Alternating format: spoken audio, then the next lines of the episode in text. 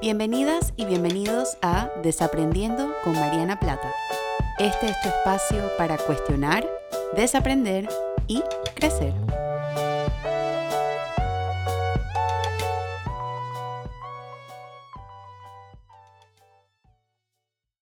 Hola a todas y a todos y bienvenidos a un nuevo episodio de Desaprendiendo. Yo soy Mariana y como siempre estoy muy agradecida de poder compartir contigo en una semana nueva, en un episodio nuevo para cuestionar, desaprender y crecer. Antes de hablar un poquito del episodio de hoy, quiero eh, contarte que este episodio fue, ha sido particularmente retador para mí pensarlo, no por el tema del episodio, sino por el contexto en el que lo estoy grabando. Estoy grabando esto en febrero de 2021 y están pasando muchas cosas lamentables en mi país, Panamá lo cual hace que sea un poco difícil para mí organizar mis ideas y tener algo que ofrecer en relación con salud mental, que es todo este espacio y todo lo que publico y todo lo que comparto. Sin embargo, yo creo que es importante para mí honrar este espacio y también darme la oportunidad de pensar en voz alta sobre temas un poco más grandes en el podcasting contigo, así que eh, en el episodio de hoy elegí hablar un poco acerca de la empatía. Y yo creo que elegí este tema porque un poquito de, de tras bastidores de cómo organizo los episodios de mi podcast, yo tengo una lista larga de distintos temas, eh, tanto que se me ocurren, así como que me han propuesto y en la semana básicamente leo los temas y elijo cuál es el tema que me provoca hablar o cuál es el tema que, que me siento como que puedo desarrollarlo con más creatividad. Y yo creo que elegí un tema amplio como la empatía en lugar de un tema más personal, que son algunos de los otros episodios que hago también, porque yo creo que están pasando cosas tan grandes ahorita mismo que mi energía da para algo para explorar un tema de salud mental grande también. Y yo creo que la empatía, aun cuando ya, le he ya la he hablado anteriormente, me encanta hablarla. Eh, el episodio complementario de este podcast es el episodio número 50, que es cómo escuchar sin juicio, donde también hablo un poco de esto.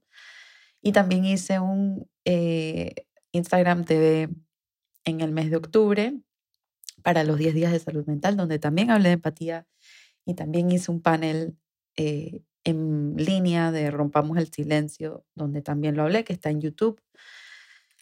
Sin embargo, yo creo que este es un tema que no tiene fecha de expiración ni tiene fecha de vencimiento, entonces me estoy dando la oportunidad de quizás repetir algunas cosas que he dicho anteriormente, porque yo creo que nunca está de más escucharlas, y más cuando sentimos que nuestro país o nuestro sistema o nuestro mundo nos está fallando, porque yo creo que es importante sentir ese enojo, sentir esa frustración, sentir ese, esa impotencia y al mismo tiempo acordarnos que nosotras y nosotros somos la base de esa sociedad. Y para mí la empatía es el motor que hace que esa sociedad se convierta en una sociedad sana. Entonces, quizás esta es mi forma de canalizar un poco mis emociones en algo constructivo, en algo reparador, en algo transformador.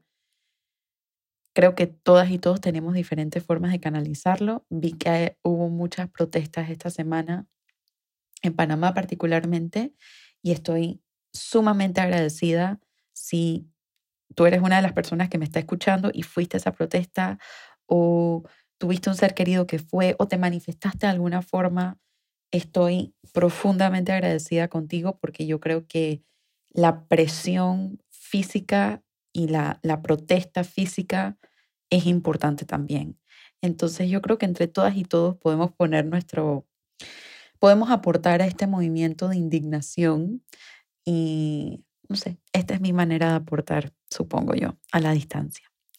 Así que sin más, empecemos. Este, ¿qué es la empatía? La empatía viene de la palabra, la palabra griega empatía que significa entrar a los sentimientos desde afuera. Un poquito de historia alrededor del uso de la palabra empatía fue utilizada mm, creo que al inicio del siglo XIX más o menos y me pareció esto súper interesante y súper em, como inspirador que el uso de la palabra empatía fue, tiene sus inicios en relación con el arte. Sus primeros usos fueron utilizados, vale la redundancia, en estos ámbitos o en estos campos. Em, y no solamente arte de, pintura, o sea, no solamente la expresión visual artística, sino cualquier expresión de arte, música, naturaleza, eh, baile, ópera, todas, todas las expresiones artísticas. Y los filósofos en ese momento decían que si nosotros podemos sentir nuestras, nuestras emociones hacia una pieza de arte en un acto de empatía, nuestro entendimiento incrementa y nuestra apreciación se profundiza. Y artistas, por ejemplo, como Paul Klee, fueron uno de los primeros en hablar del arte y hablar de la empatía como un músculo necesario para apreciar el arte y para entender el arte. Y esto a mí me parece sumamente inspirador e interesante y sonrío cuando escucho esto porque yo soy una persona, y yo creo que lo mencioné en el episodio de aniversario que hice del podcast, no recuerdo ahorita mismo cuál fue el número, pero era sobre cómo ha sido un año de desaprendizajes. Y yo creo que yo soy una persona que gravito mucho hacia el arte. Me fascina ir a un museo, me encanta, me encanta ir a los museos, me encanta escuchar música, ya lo saben, ya lo he mencionado varias veces, no lo voy a volver a decir. Bueno, quizás sí lo voy a volver a decir, pero em, ustedes saben que yo tiendo a repetir las cosas también. Este, me fascina la música, me fascina el cine, me fascina el ballet, todas las expresiones artísticas me encantan y conecto muy bien con los artistas.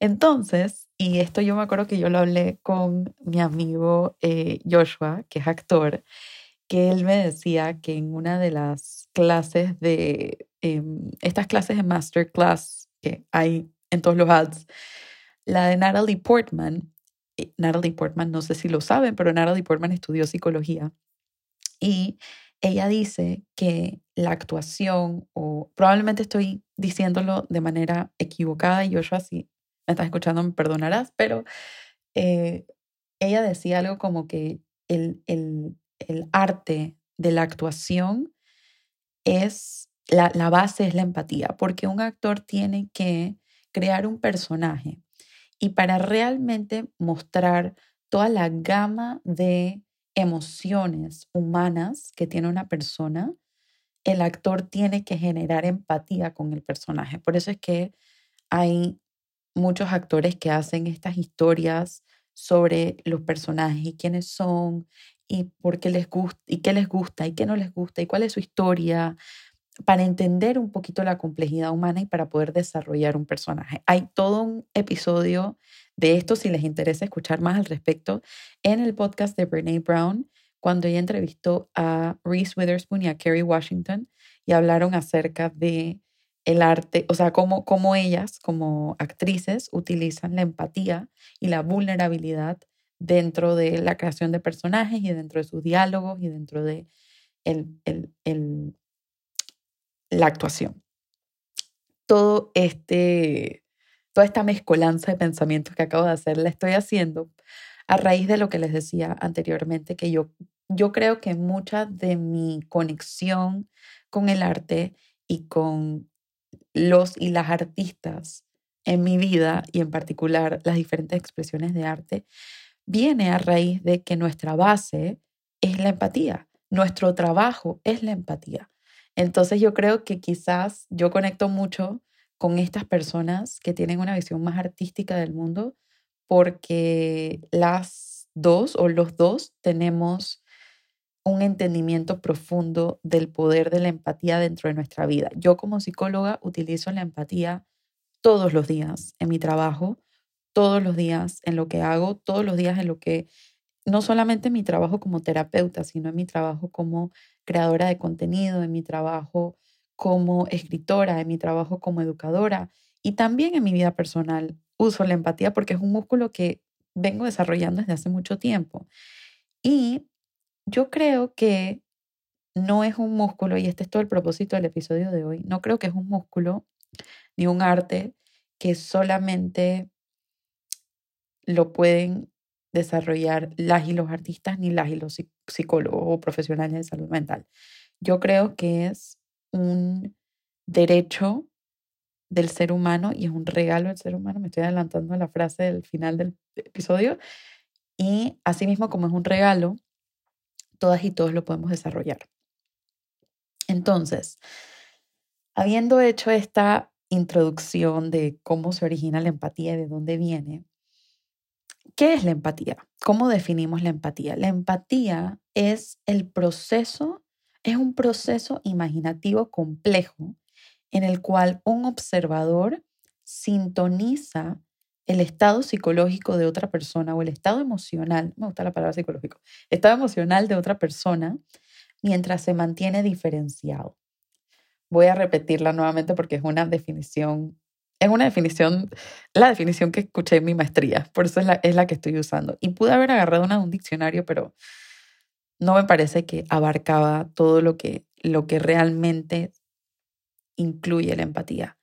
Es un proceso imaginativo complejo, proceso imaginativo complejo, en la cual un observador sintoniza el estado emocional de otra persona mientras se mantiene diferenciada o diferenciado. Y esto, esta última parte es increíblemente importante. ¿Por qué? Yo esto lo mencioné en mi Instagram TV que hice acerca de la empatía, que lo revisité preparando este podcast.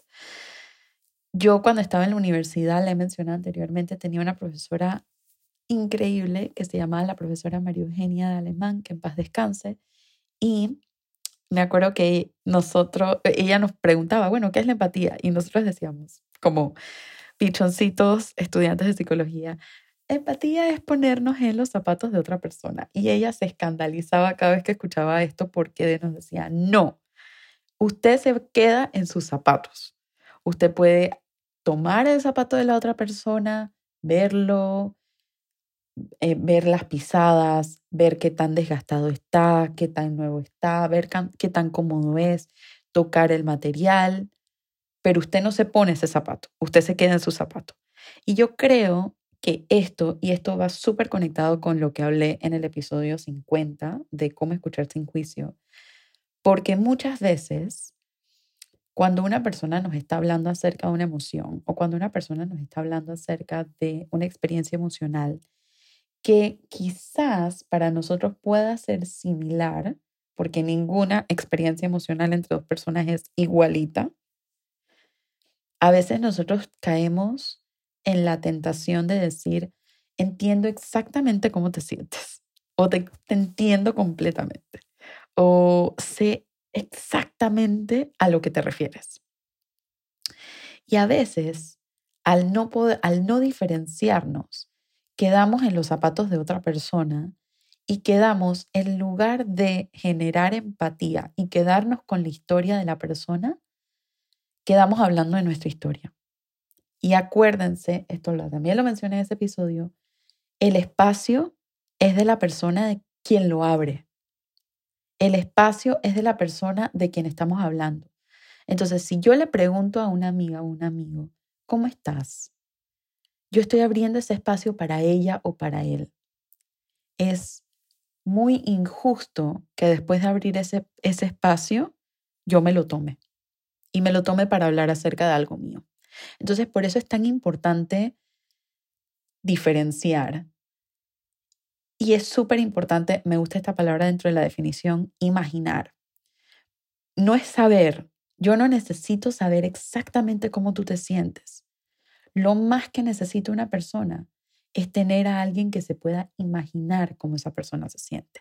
Por eso es que las y los profesionales de salud mental o los y las terapeutas decimos cosas como me imagino que eso debió haber sido muy doloroso para ti.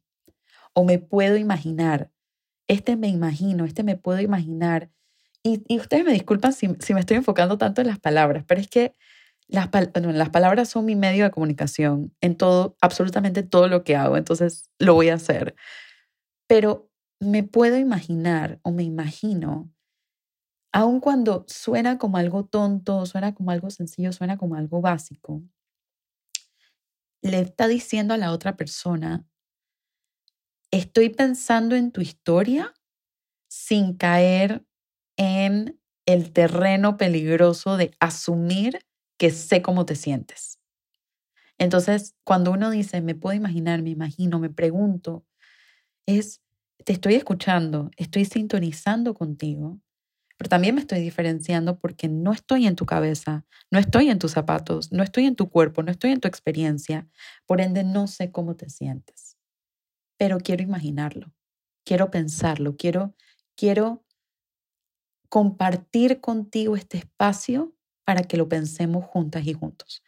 Lo que estoy diciendo es, y me fascina, me fascinan las palabras, me encanta lo que acaba de pasar, porque iba a decir, es un arte. Y no me parece coincidencia que la empatía, la historia de la empatía está relacionada con el arte. Porque tener empatía es un arte.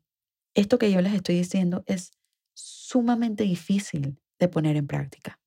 Esto que yo les estoy diciendo es sumamente retador y es sumamente desafiante hacerlo porque no nos los han enseñado. Nos vamos de vuelta al episodio de educación del siglo XXI. La educación del siglo XXI, de las habilidades blandas, entre comillas, que decía Steffi, son las habilidades más importantes, incluye la empatía.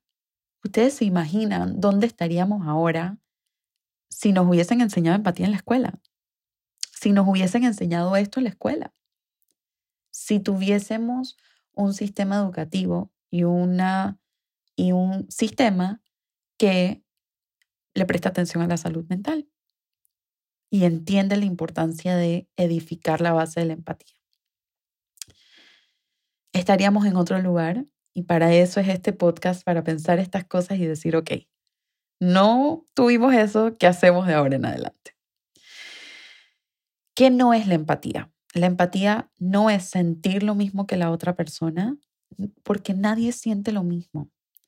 Yo pude haber pasado por una, una situación de rechazo y tú pudiste haber pasado por una situación de rechazo y mi experiencia va a ser distinta a la tuya. Yo pude haber pasado por un duelo y tú también haber, haber podido pasar por un duelo y mi experiencia es diferente a la tuya. Yo pude haber pasado por una ruptura, que es yo creo que una de las experiencias emocionales que más difícil se nos hace generar empatía porque sabemos, sabemos lo que para nosotros es un corazón roto, lo que para nosotros es una ruptura. Y a veces cuando otra persona nos dice mi corazón está roto, mi experiencia se conecta con eso y es sé exactamente lo que a lo que te refieres y sé exactamente lo que necesitas. No, no lo sabemos. Probablemente ni la otra persona lo sabe todavía. Entonces, no es sentir lo mismo que la otra persona, porque nadie sabe lo que ocurre en la mente de otra persona. ¿Y qué involucra la empatía? bueno, antes de eso, ¿por, ¿por qué nos cuesta? Ya hablo un poquito de la educación, sistema educativo, dentro de la triada de desaprendizaje. Yo creo que también en la crianza, posiblemente porque no tuvimos a cuidadores primarios a quienes les enseñaron la empatía o a quienes les ayudaron a desarrollar la empatía, no tienen las herramientas para ayudarnos a nosotras y a nosotros, no tuvieron las herramientas para ayudarnos a nosotras y a nosotros a imaginarnos cómo se debe sentir la otra persona. Entonces a mí me encanta eh, decirle a las mamás y a los papás con los cuales yo trabajo, aprovechar momentos educativos. Eh, aprovechar momentos educativos para mí es hay cosas que pasan en la vida de nuestras niñas y de nuestros niños y de nuestros adolescentes y nuestras adolescentes todos los días, donde uno tiene la oportunidad de crear en eso un momento educativo. Por ejemplo, y lo me acuerdo que empecé una serie, se volvió demasiado demandante para mí de tiempo y energía y habilidades audiovisuales que no tengo muchas hacerlo, un canal de YouTube donde yo tomaba em, noticias de, del periódico y les mostraba a las madres y a los padres cómo utilizar esas noticias como momentos educativos. Esa es una excelente oportunidad para empezar a desarrollar la empatía.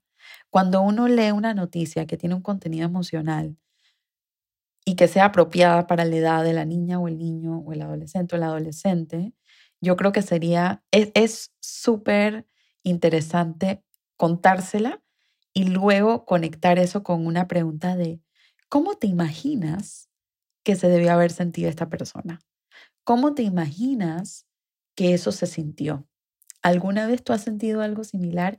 Y estas preguntas, nuevamente, son súper sencillas y suenan súper, entre comillas, básicas y tienen un poder invaluable. Cuando a nosotros nos preguntan, ¿cómo te imaginas que se pudo haber sentido otra persona? Eso nos abre la oportunidad para desarrollar la empatía. Eso es la empatía. Entonces, yo creo que en la crianza, pues obviamente nuestras madres y padres y nuestros cuidadores primarios hicieron el mejor trabajo que podían hacer. Y yo creo que muchas veces también las madres y los padres son, la mayoría de las veces, eh, quieren lo mejor para nosotros y para nosotras. Y al tener esto, yo creo que a veces pueden ser un poco sesgadas o sesgados. Por ejemplo, mi mamá, que posiblemente esté escuchando este este podcast, mi mamá es una de las personas que más sesgada está acerca de mí en todo el mundo. Yo le puedo contar algo a mi mamá de alguien que me molestó o algo que alguien dijo que me, me dio mucha rabia o que me entristeció, que me frustró. Y mi mamá es de las personas que me quiere tanto que se alía con mi, enojo y dice, esa persona no sabe nada. Entonces, yo creo que, que muchas veces los cuidadores primarios, sin querer queriendo, hacen este tipo de cosas y la verdad es que lo valoro porque, bueno, yo tengo a mi terapeuta que me ayuda a pensar y me ayuda a crear espacios para imaginarme cómo la otra persona se debe haber sentido. Entonces, es rico también recibir eso de, los, de nuestras madres y nuestros padres, que es como esa persona que, que, se alía con tu emoción y que se conecta con tu emoción de una manera tan linda. Y al mismo tiempo yo creo que es importante también abrir espacio para pensar. Y bueno, la sociedad, si no tenemos una sociedad que pone en un pedestal a la salud mental, va a ser difícil tener una sociedad que tiene la empatía como la base de lo que estamos haciendo. ¿Y qué involucra la empatía? Entonces, la empatía es percepción involucra tres partes. Percepción, que es seguir la historia, seguir la historia de lo que la otra persona me está, diciendo, escuchar, escuchar los detalles de, de la historia que la persona me está contando. Comunicación, que es expresar lo que estás percibiendo. A mí me gusta mucho, por ejemplo, decir, lo que estoy escuchando es y hago un mini resumen de la historia para asegurarme que, la, que estoy en la misma página que la otra persona. Y lo tercero es un proceso y es experimentar sin perderte. Es un proceso de ensayo y error. Entonces es poder percibir la historia, poder imaginar las emociones que hay detrás de esa historia, poder comunicarlo y seguir haciéndolo en, en modo de proceso. ¿Y cómo demostrar la empatía? Lo primero es confiar la experiencia, en la experiencia de quien está hablando. Confiar, y esto es mucha de mi filosofía como terapeuta. Nadie más que la persona es experta en su vida. Y me da mucha risa porque el otro día lo estaba hablando con mi terapeuta, que decíamos que nos genera mucha curiosidad cómo a veces las personas nos dicen, es que no sé cómo me debería sentir y como que nos abren este espacio de poder y nos dicen, Di, por favor, dime tú cómo sentirme, dime tú qué, qué es lo que tengo, cómo, cómo, cómo creo significado de lo que está pasando. Y al final del día, yo creo que debería sentirme es como, son, son dos palabras que se contradicen, porque las emociones no, no tienen debería, se sienten y ya. Y dos, yo parto de la premisa de, que nadie más que la otra persona sabe cómo, cómo, cómo eso se siente. Yo te puedo ayudar a esclarecer el camino para que tú lo descubras. Yo te puedo ayudar a pensar, en ponerle nombre a las emociones, en todas esas cosas. Pero quién sabe, yo creo que hay que confiar en que cada uno es el experto de su propia experiencia emocional. Y eso es una de las cosas más importantes de la empatía, porque si yo confío en que otra persona es la experta de su experiencia emocional, eso quiere decir que yo no me voy a creer la experta y le voy a decir, lo que tú estás sintiendo es tal cosa. Claro, es que lo que a ti te molestó es tal cosa. Eso no es empatía. Eso es, no sé qué es, pero no es empatía. Dos, mantener conciencia de cómo te sientes tú. Es súper importante cuando uno está practicando la empatía, cuidarse uno mismo. Y por eso el tema de distanciarnos, porque si yo estoy muy metida en mis emociones y estoy muy metida en mi experiencia emocional, va a ser difícil para mí imaginarme, percibir y comunicar la experiencia de otra persona. Y ser curiosa y ser curioso. A mí me fascina esto, también lo dije en cómo escuchar sin juicio. Hacer, hacer, decir cosas como me pregunto o cómo te hace sentir eso o me imagino o me puedo imaginar ser curiosa, preguntar, cuando dices que te molestó, ¿qué es lo que te molestó? Cuando dices que te sientes triste, ¿cómo se siente eso para ti? Cuando dices que te frustró, ¿qué significa eso? Cuando dices que te duele, ¿qué, qué te duele? ¿Cómo lo sientes? Ser súper curioso de la experiencia emocional de otra persona. ¿Y cómo hacerlo? Yo creo que es importante ver el mundo desde la perspectiva de la otra persona, desafiar el juicio, practicar la compasión, reconocer la emoción y comunicarlo. La empatía en las redes sociales particularmente y en la era digital es muy difícil de practicar porque la tecnología, engancharnos con la tecnología de una manera consciente y con atención plena es contraindicativo, no, no es, no se nos hace natural. No se nos hace natural estar en Internet con atención plena, porque es tan fácil distraernos con la tecnología, es tan fácil abrir, yo lo hago todo el tiempo, abrir Spotify, poner una canción, abrir una pestaña en mi buscador, eh, empezar a hacer algo, abrir otra pestaña, empezar a hacer otra cosa, agarrar mi celular. La tecnología refuerza estar dispersas y estar dispersos mentalmente. Entonces, al, al hacer esto, estamos conectándonos como a medias con un montón de canales.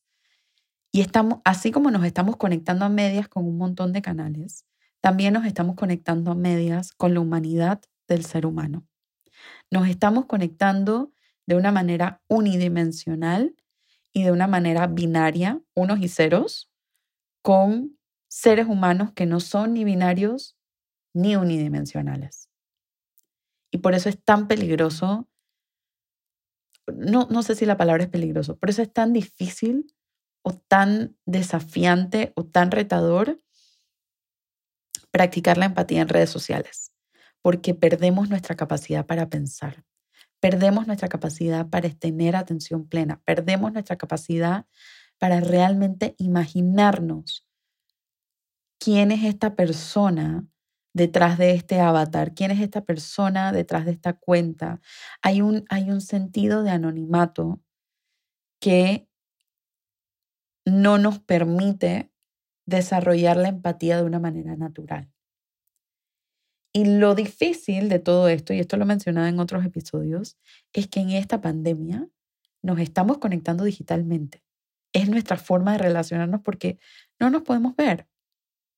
Entonces, mi propósito con todo esto es rescatar, uno, la empatía como un superpoder humano.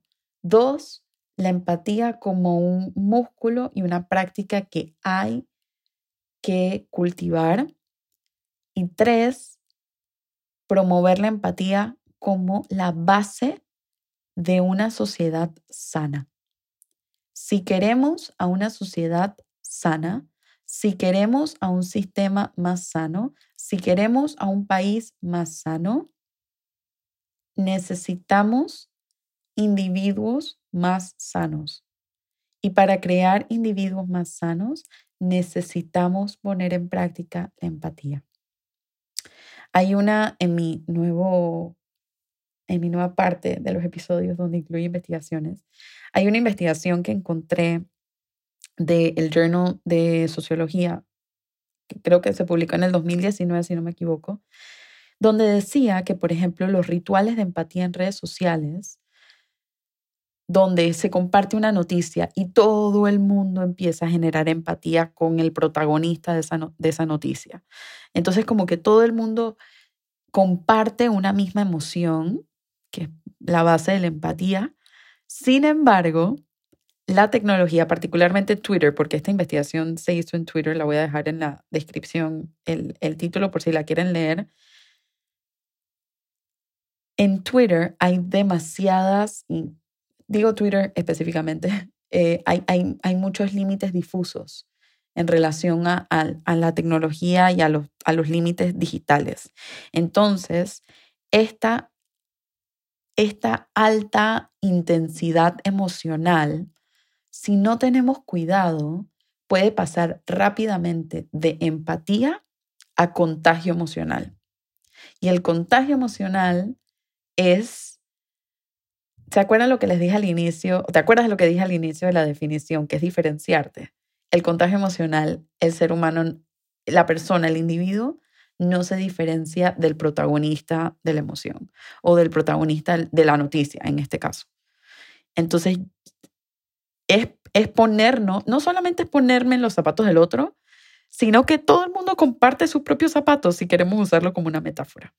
Y si cada uno está compartiendo sus propios zapatos y nadie se queda en sus propios zapatos, si cada, si perdón, lo voy a volver a repetir, si cada uno está compartiendo sus zapatos entre sí y no se queda en sus propios zapatos, nos cuesta ganar perspectiva y nos cuesta pensar y caemos entonces en una tormenta emocional digital que no nos permite diferenciarnos y que no nos permite conectarnos. Y esto lo estoy diciendo con la implicación de la palabra conectarnos porque es digital, pero también emocionalmente de una forma más sana.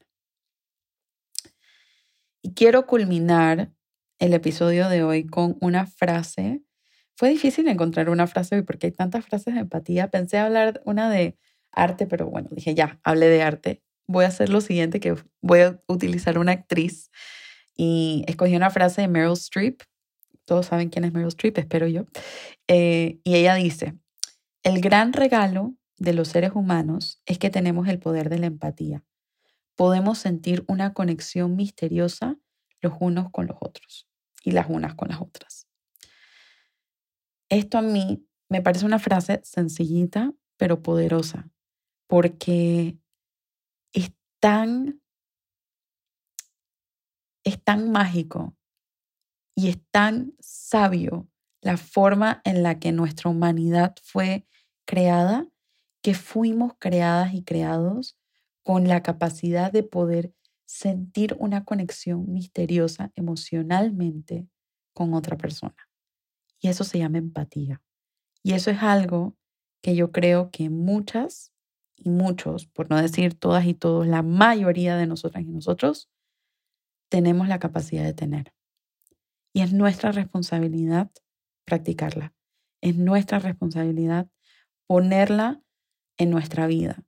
Aun cuando haya gente que no lo pueda hacer allá afuera, yo sé que yo lo estoy haciendo.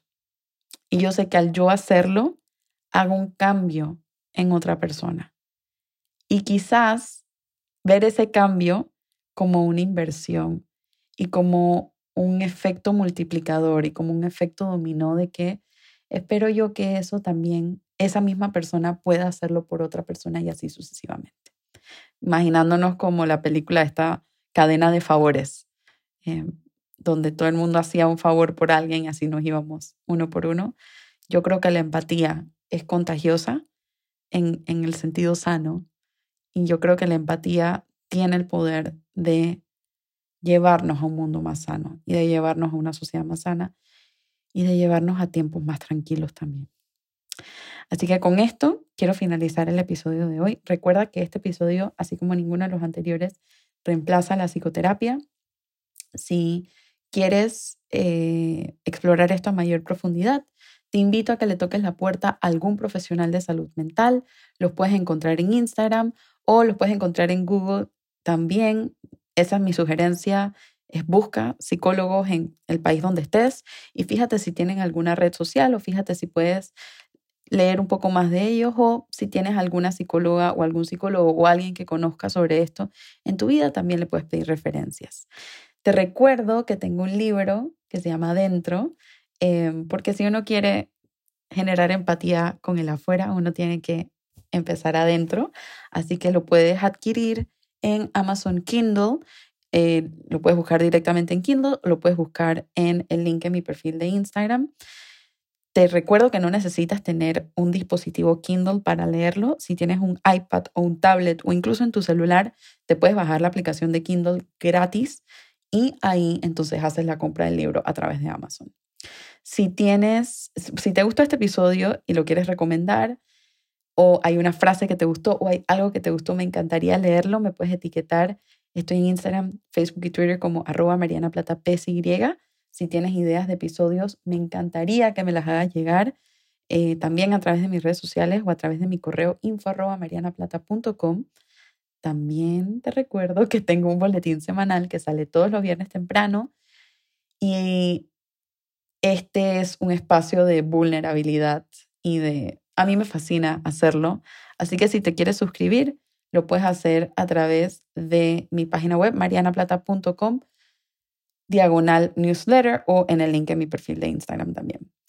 Te pido que te sigas cuidando, que te sigas nutriendo, que te sigas dando espacios para estar contigo misma, para estar contigo mismo de una manera tranquila, para entonces poder compartir eso con las y los demás. Nos vemos la próxima semana en un nuevo episodio para cuestionar, desaprender y crecer. Chao.